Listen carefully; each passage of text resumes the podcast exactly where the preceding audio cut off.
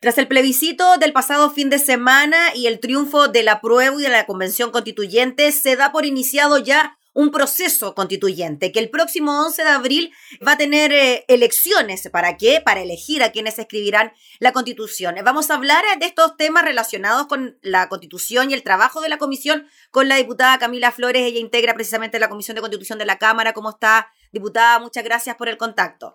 Hola Gaby, gracias a ti, muy agradecida de la, oportunidad.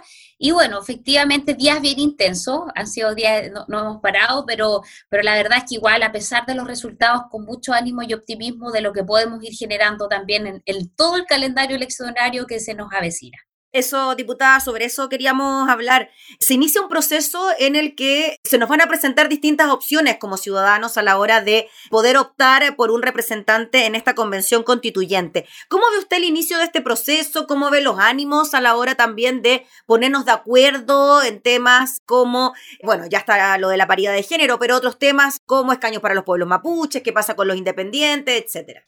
A ver, primero, eh, efectivamente hay varios temas que están pendientes y, bueno, esto es porque se fue generando y legislando muy sobre la marcha, así como muy, digamos, eh, de manera eh, a ratos medio improvisada. Y efectivamente quedan varios elementos que tenemos que resolver y, muy especialmente desde la Comisión de Constitución. nosotros, por ejemplo, en, tema de, pueblos originarios ya tenemos una propuesta como renovación nacional respecto a, igual a, los escaños para lo que puedan presentarse, perdón, candidaturas independientes o en lista de independientes. Eso también nosotros ya lo dejamos más o menos resuelto. Ahora, eh, en ese sentido, yo lo que espero es que estén todos estos temas a tiempo para que la gente y todos los que quieran postular o ser candidatos a constituyentes lo puedan hacer con todas las reglas del juego conocidas desde antemano, no que estemos sobre la marcha para ponerte un, ejemplo, lo que pasó con la figura del gobernador regional. Piensa tú que eh, se vienen las elecciones, pero todavía no sabemos cuáles van a ser todas las atribuciones del gobernador regional.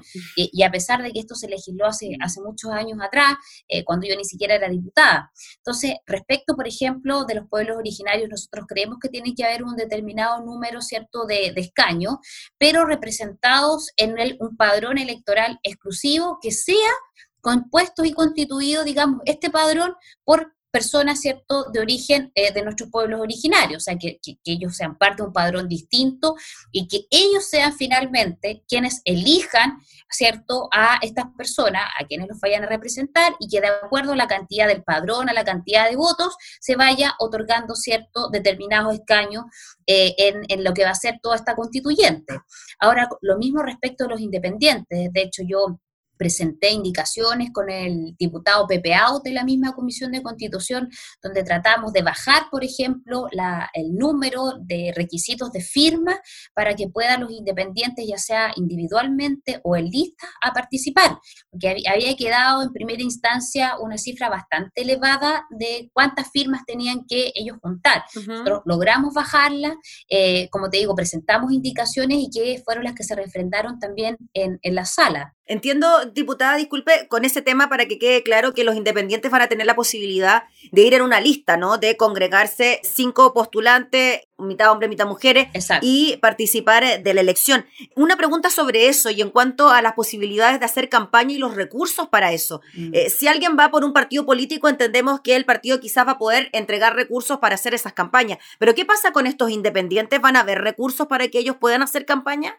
Sí, van a haber recursos, eso es lo que se tiene que resolver, eh, particularmente lo que tiene que resolver el CERVEL, yo creo que ahí siguen ellos teniendo un rol importante, por supuesto nosotros también eh, como legisladores, y, esos son temas que siguen pendientes, ¿cierto? La cantidad de recursos, eh, nosotros nos pusimos de acuerdo y legislamos lo que se podía gastar en la, ahora en la campaña, que recién pasó, pero no hay todavía establecido un margen, digamos, legal de gasto para las candidaturas independientes o, ¿cierto?, aquellos que vayan en lista. Eh, se resolvieron cuántas firmas necesitaban, se resolvió también el mecanismo, que ya no es necesario que vayan presencialmente a firmar a una notaría cuando alguien quiera apoyar, ¿cierto?, a una persona para que haya constituyente, sino que lo puede hacer a través de la clave única de manera mm. eh, informática, virtual, para agilizar y aliviar el tema también. Y, pero no se ha llegado al tema del gasto, tampoco cuánto van a poder eh, gastar los candidatos que vayan por los partidos políticos. Ya eso, eso tampoco lo tenemos resuelto y son algunos de los tantos temas que tenemos que tratar de sacar lo antes posible para que cada persona que quiera ir de constituyente, como te digo, tenga las reglas claritas respecto de los recursos y respecto de todos los, los demás procedimientos con los que van a tener que cumplir. Imaginamos también que eso va a estar acompañado, diputada Camila Flores, de un reglamento. Me pregunto, por ejemplo, en la remuneración que tendrá un constituyente, si tendrá la posibilidad de tener asesores, se habla de que van a funcionar en el ex Congreso eh, en Santiago, una serie de aspectos también como administrativos que tienen que ver con el desarrollo del día a día, ¿no? Efectivamente, mira, sobre eso hay algunas eh, cosas que ya están despejadas, por ejemplo, eh, su, salario, las dietas que ellos van a poder recibir, ¿cierto? Que son un mm. poco más de 5 millones de pesos, son 50 UTM. Eh, también, ¿cierto? Que van a poder tener gastos de representación, como para contratar asesorías, expertos en, las distintas materias. Respecto a la sede, todavía eso no está establecido, no mm. está claro. Claro, hay, yo creo que lo más probable es que se va a tener que tratar de acondicionar el ex Congreso de Santiago, que va a ser complejo, porque imagínate, son a lo menos 155 personas eh, y el espacio, los espacios no dan. O sea, piensa tú que nosotros acá en la Cámara estamos bien apretados, a ti te consta, en la Cámara de Diputados sobre todo, más que en el Senado, allá tienen más, más, mejores condiciones que nosotros, pero efectivamente va, y ahí también es un gasto, porque todo eso hay que eh, reacondicionarlo mm. y esos gastos no los paga nadie, los paga el Estado con nuestros impuestos. Entonces, bueno, esas son cosas que hay que resolver y que son los gastos un poco adicionales que venían aparejados y que nosotros siempre señalamos que, que había que tener en cuenta. ¿ya? Y además, las mismas personas que sean electos candidatos constituyentes no van a poder ser candidatos en las próximas elecciones, a lo menos dentro de un año. Eso también es un, tema no menor. Ya, ahora, lo importante sí es que no es de, eh, eh, exclusiva, de, iniciativa exclusiva, perdón, de, no, no de iniciativa, eh, de, no tiene la exclusividad de trabajo. Ellos pueden, en constituyente igualmente, pero ejercer otro tipo de funciones o sus trabajos, en fin, pero yo creo que no va a ser fácil que una persona eh, pueda estar de constituyente, que va a demandar mucho, y a la vez ejercer otro tipo de labores. Yo creo que va a ser complejo. Pero estoy pensando en un profesor. Por, ejemplo, estoy pensando, sí, claro. Sí. en un abogado que tenga su bufete no va a ser fácil, digamos. Mm. Diputada, y en relación a esta posibilidad que se abre y que el gobierno lo dice de que autoridades de gobierno puedan postularse a la convención constituyente, el plazo es el 11 de enero, ¿no? Para dejar algún cargo público y participar en esto. ¿Qué le parece a usted esa posibilidad y que incluso también algunos parlamentarios estén optando por este camino?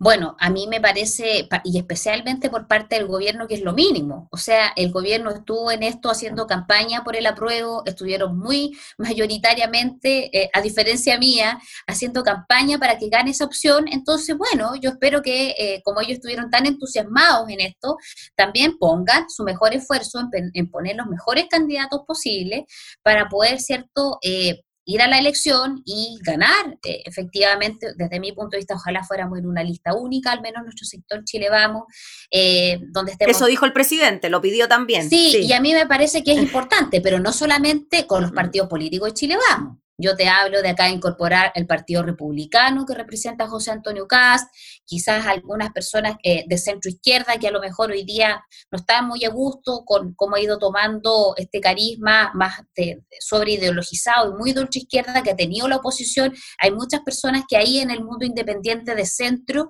también están descolgados que, y que no necesariamente tienen una militancia. Yo creo que también podemos incorporarlos y tratar de abrir nuestro abanico, pero te digo, no solamente con los cuatro partidos políticos que Chile vamos, mm. incorporando estos otros espectros hacia la derecha y también hacia el centro.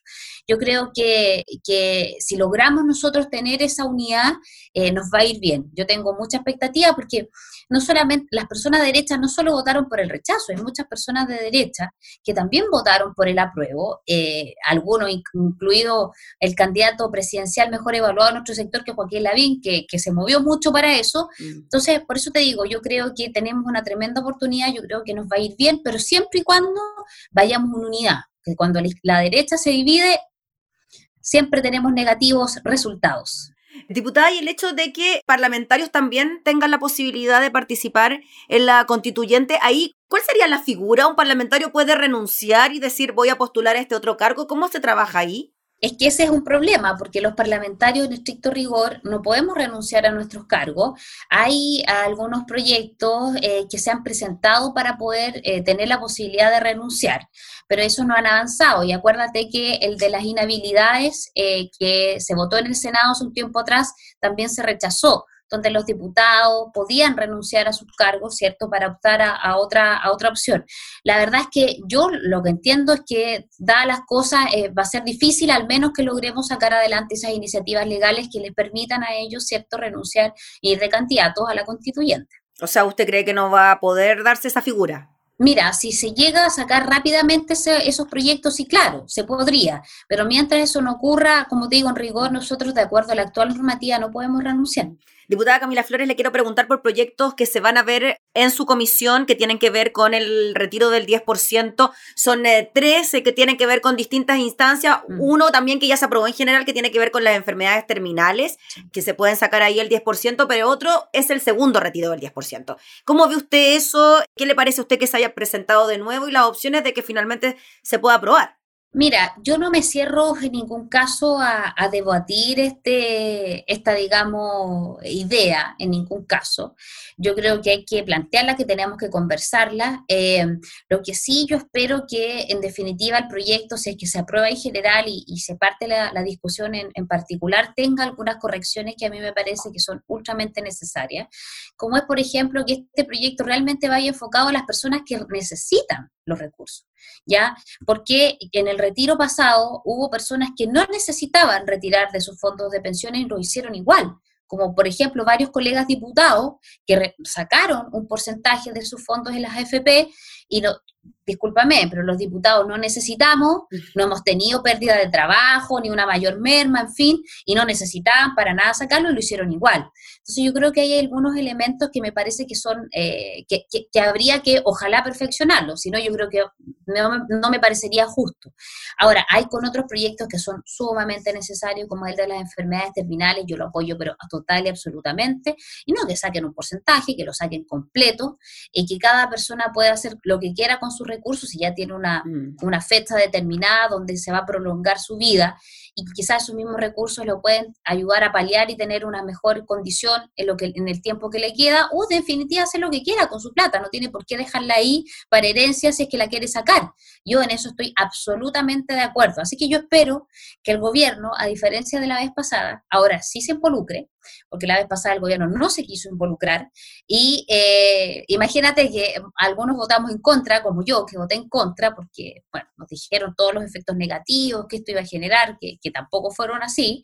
Eh, y estuvimos, a pesar de eso, manteniéndonos firmes en nuestras convicciones y a, y, a, los días después sale incluso un ministro de Estado diciendo que había sido un muy buen proyecto porque había ayudado a reactivar la economía. Entonces son cosas que uno no entiende de repente, mm. estas cosas medias extrañas, que estas salidas extrañas que tiene el gobierno.